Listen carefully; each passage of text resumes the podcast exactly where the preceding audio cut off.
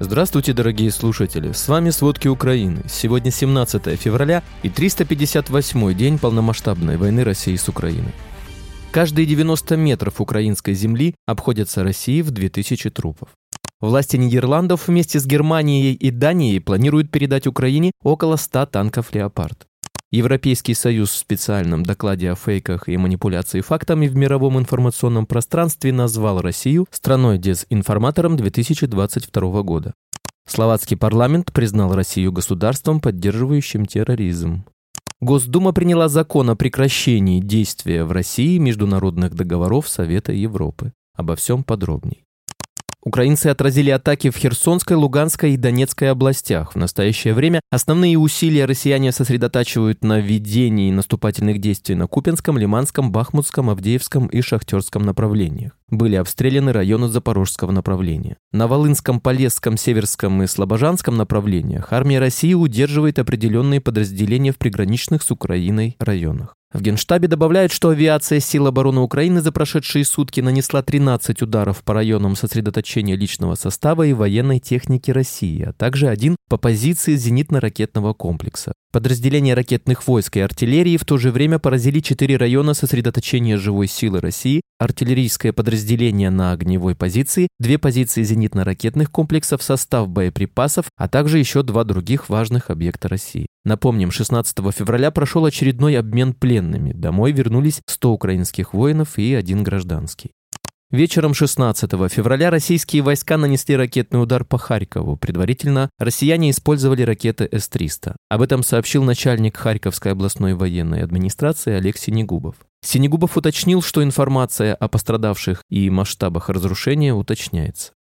За прошедшие сутки российские войска убили пятерых мирных жителей Донецкой области. Об этом сообщил глава Донецкой областной военной администрации Павел Кириленко в Телеграм. Российские войска не смогут достичь значительного прогресса в Бахмуте к годовщине начала полномасштабного вторжения. Об этом сообщает Институт изучения войны. По информации аналитиков, президент России Владимир Путин поставил перед российскими войсками задачу захватить Бахмут к годовщине начала полномасштабного вторжения, но это потребует значительно более высоких темпов продвижения, чем те, которые были в течение многих месяцев. Для этого у россиян нет сил, поэтому Кремлю не удастся достичь определенной цели. Украинские защитники за прошедшие сутки уничтожили еще 800 человек. Всего с начала широкомасштабного вторжения Россия потеряла 141 260 своих военных. Такие данные обнародовал Генштаб ВСУ. А британская разведка утверждает, что российская армия и ЧВК «Вагнер» с начала вторжения в Украину, вероятно, потеряли от 175 до 200 тысяч человек. В отчете британской разведки уточняется, что уровень потери России значительно вырос с сентября 2022 года, после объявления мобилизации. Это почти наверняка связано с чрезвычайно примитивным медицинским обеспечением большей части сил. Также артиллерия почти наверняка стала причиной большинства потерь России, заявили в разведке. Силы «Вагнер» задействовали большое количество заключенных новобранцев, говорится в отчете, их уровень потерь доходит до 50%. Россияне увеличили количество ракетоносителей в корабельной группировке в Черном море. Об этом сообщил спикер Одесской ОВА Сергей Брачук в своем телеграм-канале. По его информации, по состоянию на 17 февраля на боевом дежурстве в Черном море находится 12 российских кораблей. Среди них 4 ракетоносителей. Их общий залп составляет до 28 ракет типа «Калибр». Россияне привезли во временно оккупированный Луганск очередную группу иранских инструкторов для ударных дронов «Шахет». Об этом сообщает Генштаб ВСУ. Также стало известно, чтобы восполнить потери в живой силе, россияне разными способами привлекают в ряды российских войск разные категории общества, в частности, так называемых гастробайтеров. Недавно в Волновахском районе Донецкой области ВСУ сдался в плен один из таких работников. Во временно оккупированном Мариуполе российская администрация начала проводить массовые мобилизационные мероприятия. Об этом заявили в пресс-службе Мариупольского городского совета. Так, в одно из учебных заведений города поступило мобилизационное распоряжение, в котором указано, что мужчин-педагогов, получивших российский паспорт, отправят в окопы. Кроме того, россияне начали мобилизировать работников коммунальных служб. По данным опроса группы «Рейтинг», около 5% украинцев имеют среди близких погибших в результате войны, а 3% незаконно вывезенных в Россию или на оккупированные территории. Также у 17% опрошенных среди близких родственники, с которыми потерян контакт, а их местонахождение неизвестно. Почти каждый десятый респондент отметил, что лично или близкие родственники получили ранения, увечья из-за войны. 66% из них зафиксировали факты ранения документально. Через приложение ДИА украинцы прислали уже более 325 тысяч сообщений об уничтожении или повреждении жилья. Об этом сообщил премьер-министр Денис Шмыгаль в Телеграм.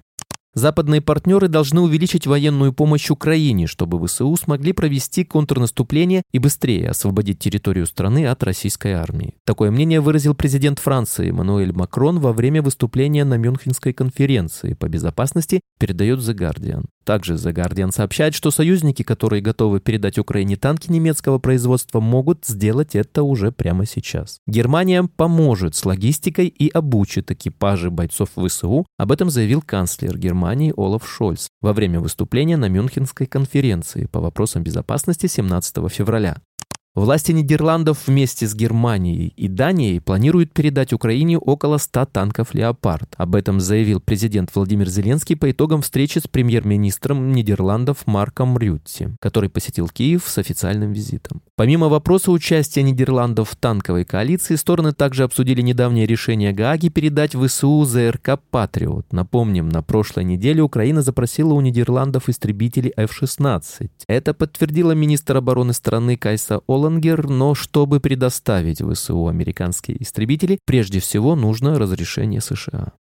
Израиль готов увеличить помощь Украине. Она включает участие в создании системы раннего предупреждения о вражеских ракетах и дронах. Об этом заявил министр иностранных дел Израиля Элли Коэн на брифинге с главой МИД Украины Дмитрием Кулебой. Напомним, Израиль поддержит формулу мира и даст Украине кредит на социальные проекты. Также сообщалось, что Израиль изучает возможность передачи Украине комплекса «Железный купол». Американский актер Леонардо Ди Каприо пожертвовал фонду Елены Зеленской. Его средства будут направлены на помощь украинским детям. Ранее Леонардо Ди Каприо пожертвовал 10 миллионов долларов для ВСУ. Также более миллиона долларов украинским детям пожертвовала писательница Джоан Роулинг. Во вторник, 21 февраля, министр иностранных дел Украины Дмитрий Кулеба, генсек НАТО Йенс Столтенберг и верховный председатель ЕС по иностранным делам Джозеп Борель встретятся в Брюсселе. Об этом сообщила пресс-служба Альянса. Встреча состоится в штаб-квартире НАТО. Стороны обсудят актуальные вопросы военно-технического сотрудничества, после чего дадут совместную пресс-конференцию. Глава МИД Украины отметил, что это будет первая в истории встреча между Украиной, Европейским Союзом и НАТО в трехстороннем формате. Европейский Союз в специальном докладе о фейках и манипуляции фактами в мировом информационном пространстве назвал Россию страной-дезинформатором 2022 года. Россия, говорится в докладе, распространяет фейки по официальным дипломатическим каналам, каналам в интернете и, конечно, через государственные СМИ. Одним из главных таких рупоров, который вещал для иностранной аудитории, был телеканал Russia Today. Украина призвала все страны мира запретить его вещание. 16 февраля словацкий парламент на своем официальном сайте обнародовал резолюцию, где признал российский режим террористическим, а Россию государством, поддерживающим терроризм. Депутаты осудили российское вторжение и выразили солидарность с Украиной. В 2022 году Литва, Латвия и Эстония признали Россию государством терроризмом. Европарламент объявил Россию государством-спонсором терроризма. Госдума, в свою очередь, приняла закон о прекращении действия в России международных договоров Совета Европы. Всего их 21. Среди них Конвенции о пресечении терроризма, о защите прав человека, Европейская хартия местного самоуправления, Европейская социальная хартия и другие. Владелец Икея решил продать всю свою недвижимость в России. Это более чем 2 миллиона квадратных метров площадей, оценочной стоимостью 10 миллиардов долларов. Почти 33 тысячи россиян получили гражданство Израиля в 2022 году, документально доказав свои еврейские корни. При этом более 12% всех репатриантов воспользовались услугами РИКС, компании, которая помогает пройти весь путь от сбора документов до получения паспорта. Не обязательно проживать в Израиле, чтобы получить паспорт. В 2022 году российские фрилансеры вывели на зарубежные счета в почти 7 раз больше финансовых средств, чем в 2021. Чаще всего они выводили деньги на карты банков Грузии, Казахстана и Армении. Мобилизованных из 144-й дивизии под Кременной пытаются принудительно отправить на передовую линию фронта. Об этом Соти сообщила жена 36-летнего мобилизованного Артема из Москвы Наталья. Мужчина сообщил супруге, что дивизию заставляют написать рапорты о добровольном переходе на первую линию фронта. Все военнослужащие отказываются, на что командиры ответили, что напишут рапорты за них. По словам Натальи, супруга другого военного, который служит вместе с Артемом, рассказала ей, что мобилизованным также угрожают тюремными сроками в случае, если они не подпишут рапорты. Родственницы погибшего солдата из Башкирии живут с его трупом, так как на похороны не хватает денег. А ЧВК «Вагнер» оплачивает похороны только после фотоотчета самих похорон. Спасибо, это были все главные новости о войне России с Украиной к середине 17 февраля. Помните, правда существует, а мы стараемся сделать ее доступной. Если вам нравится то, что мы делаем, пожалуйста, поделитесь этим подкастом с друзьями в России. Также, если вы хотели бы помочь нам делать материалы еще более качественными, пожалуйста, оставляйте фидбэк. Это очень важно для нас и для распространения правдивой информации. До встречи.